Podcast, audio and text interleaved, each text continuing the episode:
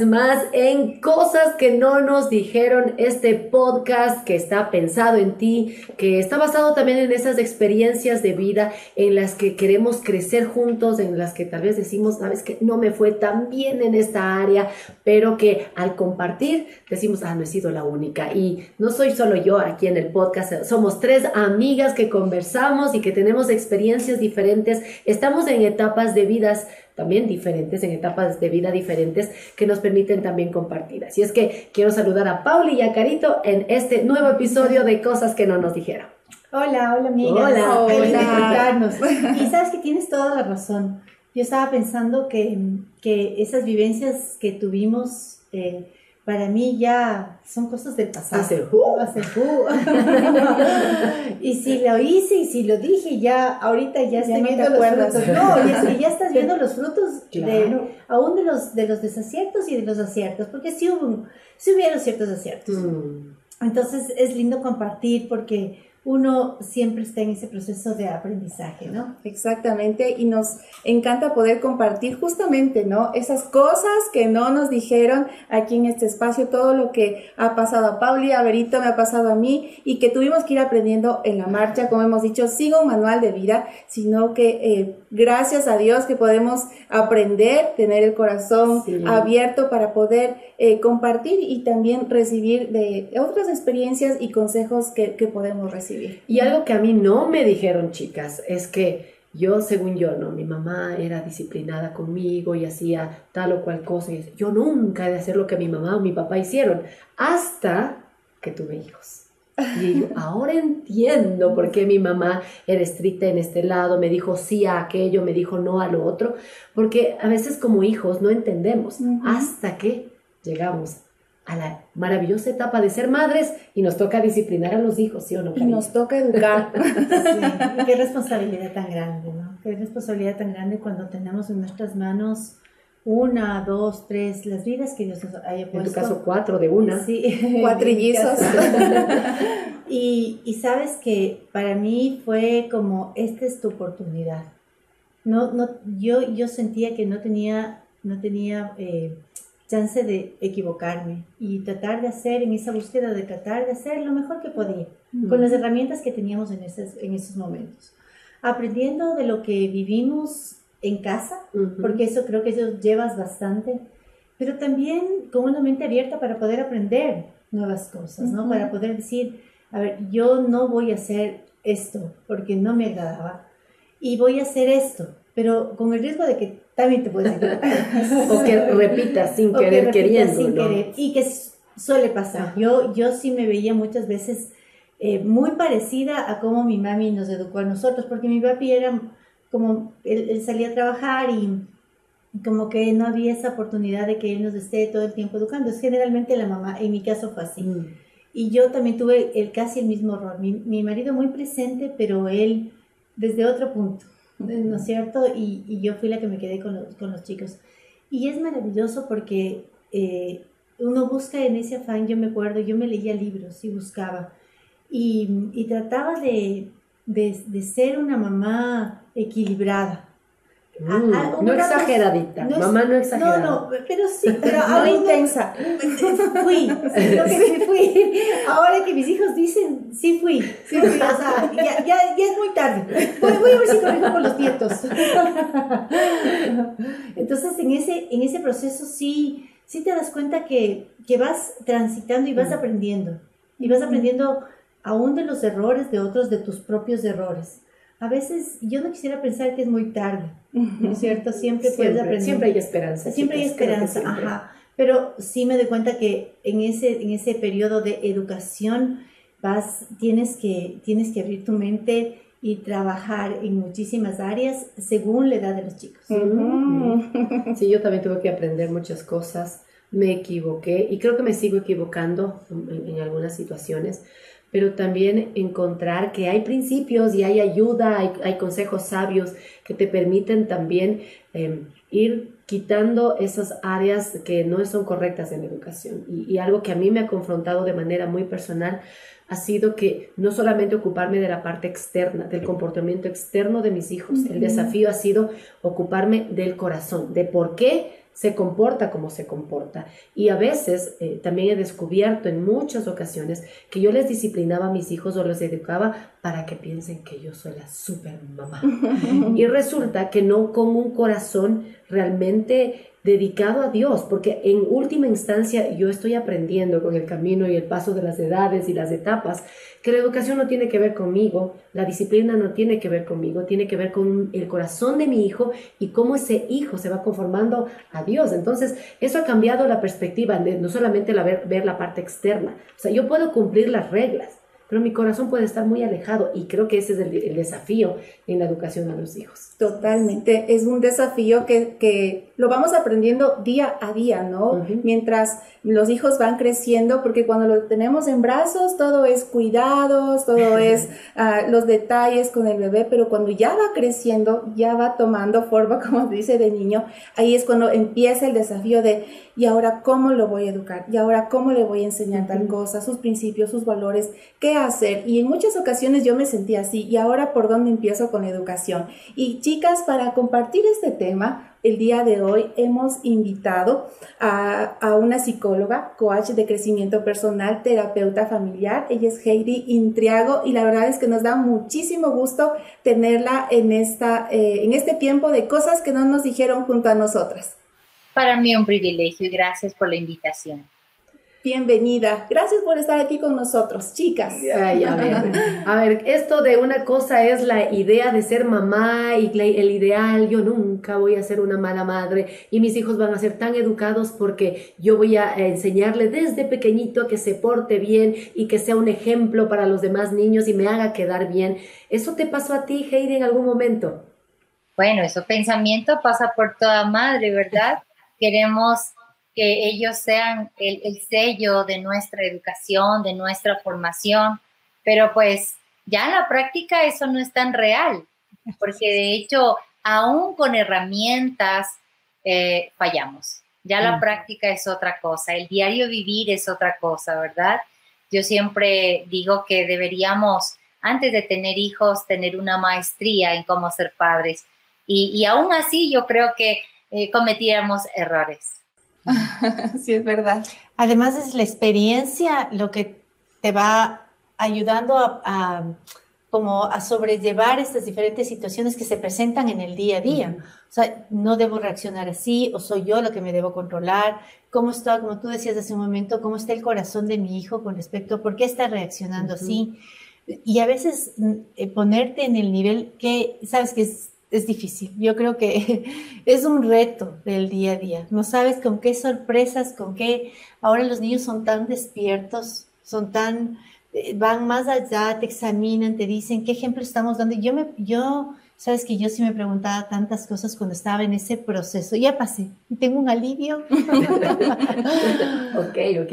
Pero Heidi, eh, desde tu experiencia, ¿cómo podríamos definir la disciplina? Porque a veces entendemos disciplina ser punitivos, que se, que se salga con la mía como madre, como padre, pero si entendemos la disciplina aún desde la palabra, ¿qué significa disciplina?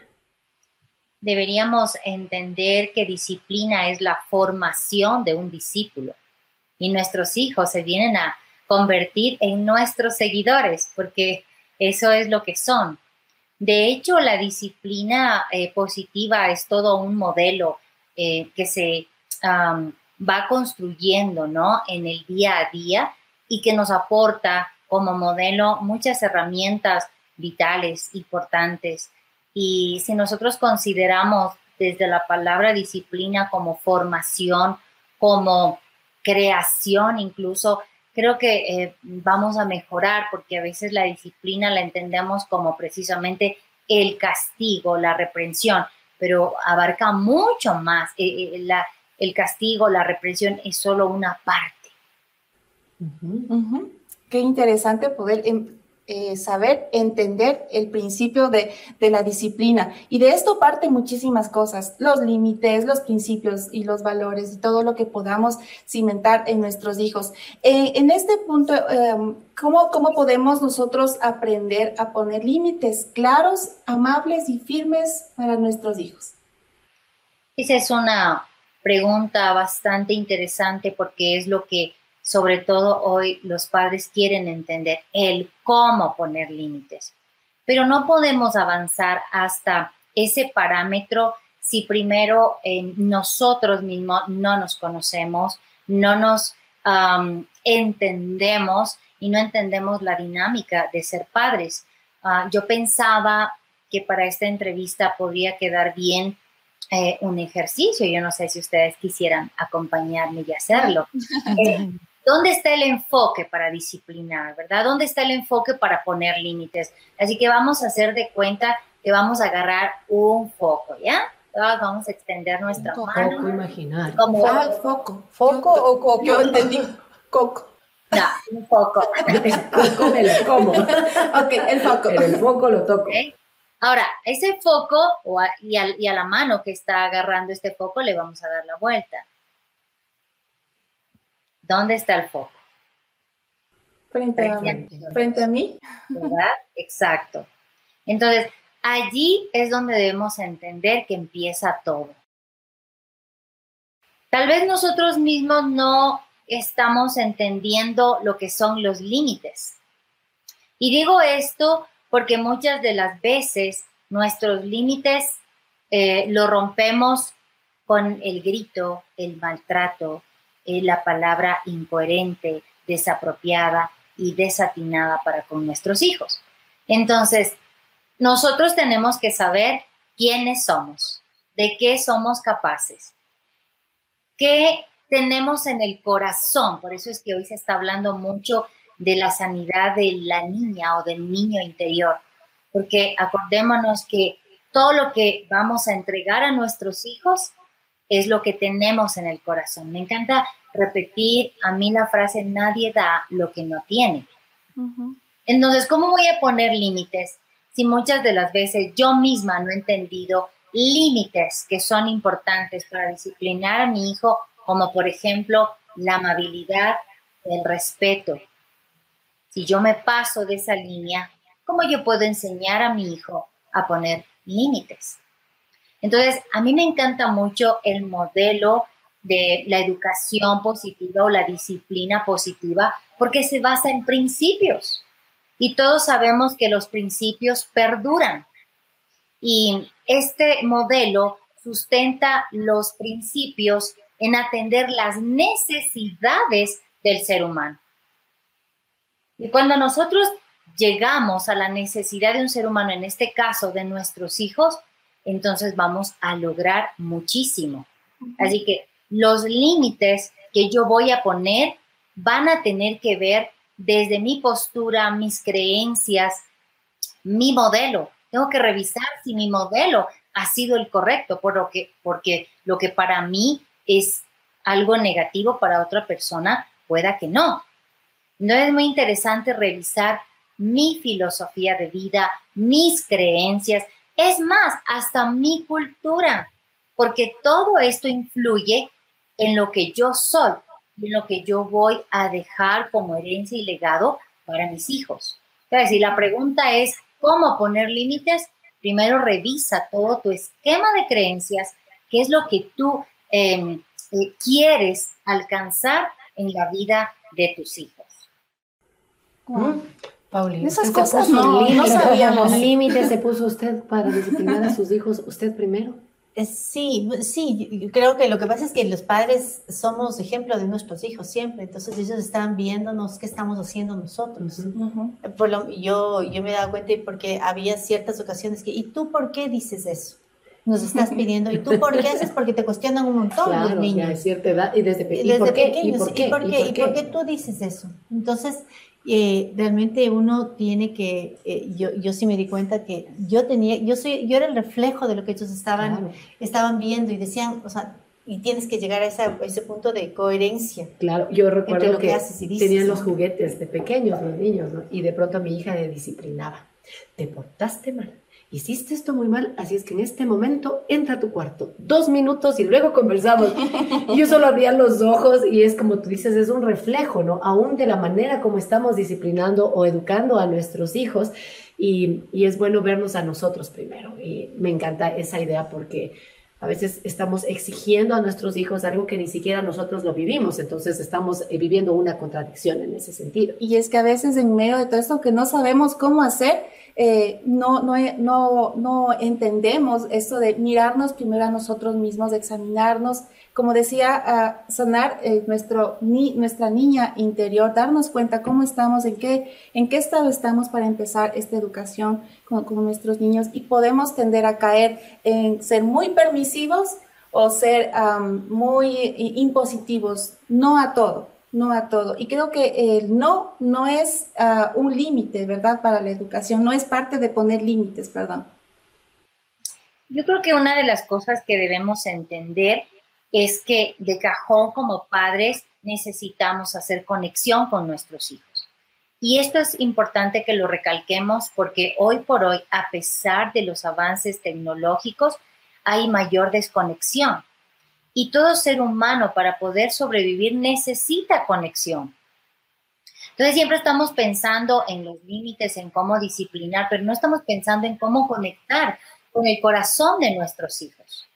Y esto es importantísimo porque toda la finalidad de todo ser humano es la búsqueda de pertenencia. ¿A dónde pertenezco? ¿Quién soy? ¿Quién es parte de mi vida?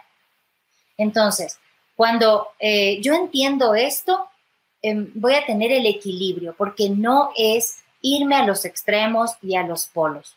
Por ejemplo, aquellos padres permisivos, podría ser que no han alcanzado a hacer conexión con sus hijos por la dinámica laboral, por la falta de tiempo, por la falta de tino, por un sinnúmero de situaciones. Entonces, yo lo que hago es permitirle todo para, entre comillas, demostrarle que lo amo, pero no estoy haciendo conexión. Aparte que no es un amor real, porque incluso la Biblia dice que el padre que ama corrige, reprende, disciplina. Y por otro lado, están aquellos padres que eh, aún con sus propios miedos están disciplinando, están construyendo en la vida de otro ser humano como son sus hijos, esos miedos a lo que le pueda pasar, a, los, a, las malas tendencias, caminos, influencias, incluso de sus pares. Entonces me vuelvo tan rígido, tan estricto que igual no conecto. Y eso hace que de alguna manera no estemos produciendo niños sanos, eh, estables, maduros, porque otro de los ejercicios que quisiera que lo lo hagamos eh, va a tener que ver a futuro. ¿Cómo vemos a nuestros hijos a futuro? Yo suelo decir cuando los padres se quejan de la adolescencia, que todos sabemos tienen demasiados cambios, pero también suelo decirles es la factura que debemos recibir de lo que nosotros hemos hecho. Entonces hay que tener ese equilibrio eh, en los dos extremos para que pueda ser una disciplina coherente, correcta, adecuada y cargada de valor, porque nuestros hijos lo que quieren es que los valoremos, incluso que los aceptemos como ellos son. Ahora, Heidi, eh, tú hablas de conectar, y, generalmente cuando has conversado con una persona que da consejería en ese sentido, dice, sí, conéctate con tu hijo, pero en la vida práctica, ¿qué es eso? Porque a veces ha pasado, ¿no? Que dicen, sí, conecta, no, no sé cómo conectar con mi hijo, qué significa en la vida práctica, en la cotidianidad, con cosas muy, muy específicas, nos podrías compartir. Mira, desde que ellos son pequeños empiezan a manifestar lo que les gusta, lo que les agrada y, e incluso lo que no les agrada. Eh, por ejemplo, mi hijo, el, el, mayor, ahora tiene ya por cumplir 28 años, eh, se casó hace poco y yo recuerdo que a él le encantaba, le encanta hasta ahora, todo lo que tiene que ver con los superhéroes. Y saben, a mí me costaba muchísimo porque yo soy como muy realista. Yo decía, ay, estas fantasías. Pero una de las cosas que entendí que podía conectar con él era sentándome a ver las películas que, les soy honesta, a mí me parecían una pérdida de tiempo. Pero ganaba conectándome con su corazón. Y déjenme decirles que hasta la actualidad cuando he visto camisetas, vasos, eh, hasta un basurero de Superman, y todo lo, le he comprado para decirle, estoy contigo. Él sabe que a mí no me gusta, pero esa ha sido una manera de conectar con él. eh, de pronto con el otro eh, que tiene 19 años, ha sido conectar en otra forma, porque él es totalmente diferente y miren, le encanta todo esto del tatuaje, él quisiera llegar a tener hasta como su estudio. Entonces, como meterme en ese mundo para ir entendiendo. Y créanme, no ha sido fácil entender todo esto, pero a poquito a poquito ir comprendiendo y no eh, verlo todo desde la negatividad o la prohibición. Entendemos que eh, conocedores de la palabra necesitamos también abrir nuestra mente a esas cosas y eso ha hecho que conecte con ellos la música, por ejemplo, eh, conecta, ¿no? Tal vez no nos gusta los ritmos y esa va a ser una experiencia incluso para poder decir en eso lo que es bueno y lo que es malo. Entonces están los programas de televisión, las películas, están los, los hobbies. Yo recuerdo mucho eh, con mi hijo, el pequeño, jugar al banco. No sé por qué a él le encantaba. Yo sacaba papelitos y yo hacía la de cajera y le decía, entonces tú vienes y sacas plata y yo te doy. Y él se acuerda hasta ahora, ¿no? Y con el otro ha sido el básquet. Eh, le encantaba el básquet, ya no lo practica, pero recuerdo que eh, igual le hice hasta una fiesta de cumpleaños de básquet y también solía ir a sus partidos en el colegio, hacerle la barra, yo era la, la, la, la, porrista, perdón, número uno de mi hijo. Entonces, esas cositas conectan. Ahora, la pregunta es, ¿qué si no tengo mucho tiempo? Si no tengo todo el tiempo que quisiera, busca, busca los hobbies de tus hijos, busca los sueños de tus hijos, en qué puedes aportar y, cómo puedes conectar con las comidas, eh, haciendo algo en cocina, haciendo algo en un feriado, eh, estando con él en los tiempos de deberes mm, e incluso en sus conversaciones. Hay chicos eh, que yo atiendo y me dicen, es que mamá, y eso pasa hoy, las pocas horas que pasa en casa, pasa en su celular. Entonces, dejar muchas cosas y suelo usar una palabra, tenemos que ser intencionales. Si no soy intencional, no logro nada. Tengo que ser intencional en buscar cómo conectar con mi hijo. Cada hijo es un mundo. Sabes que yo creo que también otra forma de, conectarte es dando ese tiempo de calidad a tu hijo, ¿no? Yo aprendí. Como tú, cuando eras la presidenta, la secretaria y todo presente para sí, todo, el tiempo. A mí me gustaba, sí, sí, a mí siempre me gustaba porque era la manera de estar presente, que ellos vean que estoy presente. Pero sabes que yo aprendí hace, cuando, era, cuando mis hijos eran pequeños, eh, la, estuvimos en una charla algún rato sobre la escuela para padres y entonces ellos decían que nosotros debemos, cuando tenemos uno, dos, tres, varios hijos, los que tengamos, eh, tener un tiempo de calidad con ellos y, salir intencionalmente con uno de ellos. O sea, sí, eh, y, decir, voy a encargar los dos, los tres, los hijos y voy a salir con uno de ellos. Entonces, salir a que eh, a, tomar un helado, un café, lo que quieran, ellos les, guste, ¿no es cierto? Porque uno les va conociendo y saben, yo sé que mi hijo es un goloso de las, de las papas fritas, entonces, hola, a la nena le gustan los helados, o pintarse las uñas. O pintarse las uñas o hacer cosas y poder ahí entablar. Sabes que no es fácil empezar como nosotros sí debemos ser tan intencionales de buscar esas, esas maneras de conectarnos con los hijos, de, de, de saber cómo te va y cómo te va en el colegio y qué pasó con ese niño que te estaba diciendo y prestarles atención. Sabes que el otro día me pasó algo con mi hija, bueno, ya hace algún tiempo y fue una lección para mí. Ella vino a mi cuarto a contarme algo y yo estaba en el celular haciendo alguna cosa. Y entonces ella me hablaba y entonces yo no le dejé el celular. Y entonces ella dijo, ¿sabes qué? Me voy.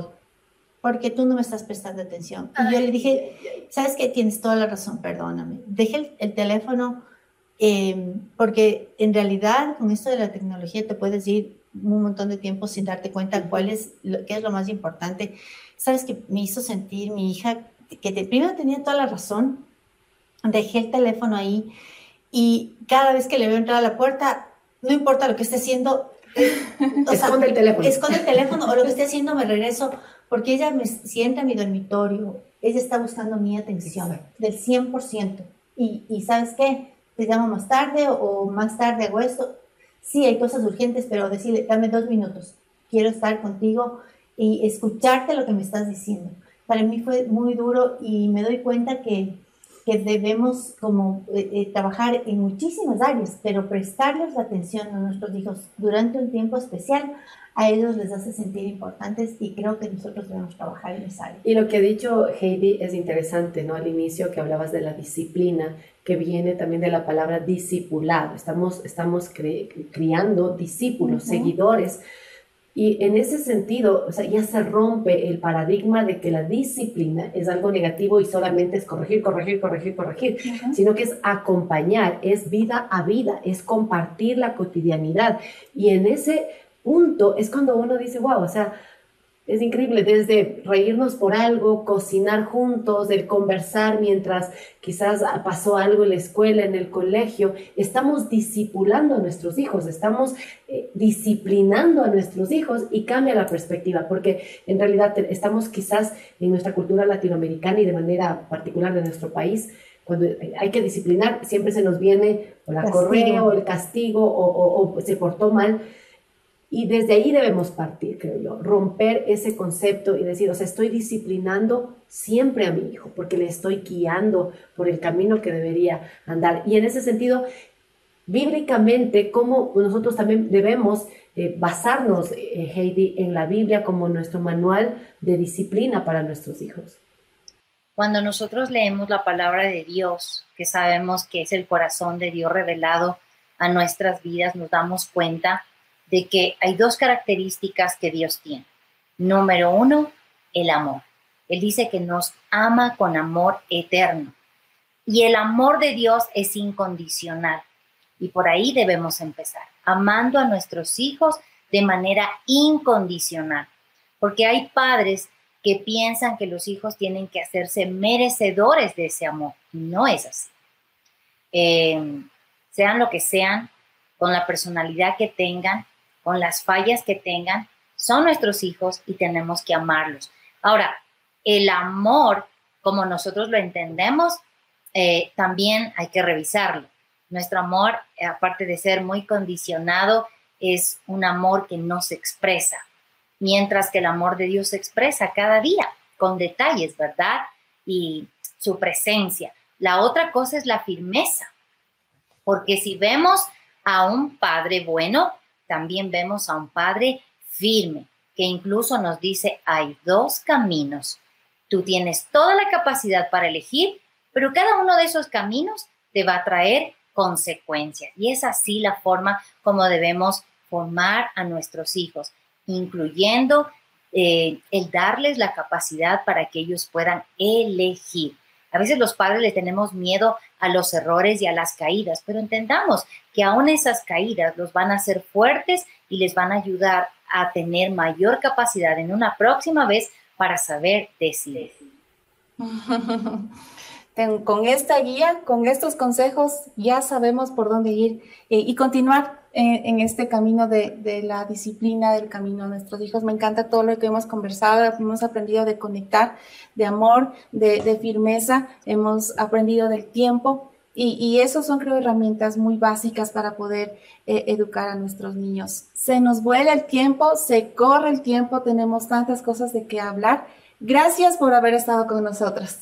Gracias, querida Heidi. Ha sido lindo tenerte con nosotros en este episodio de cosas que no nos dijeron y queremos agradecerte a ti también que nos has acompañado en este episodio. Recuerda, puedes volver a escucharlo. Está colgado en Facebook y en YouTube. Nos encuentras como HCJB. También es en Spotify. Nos encuentras como cosas que no nos dijeron. Si quieres compartir este contenido para otras amigas o familia que tienes para que digas, ok, sabes que esto me ayudó o puede servirte, hazlo también. Queremos llegar a la mayor cantidad de personas con contenido que pueda traer esperanza. Y con eso, chicas, nos vemos pronto.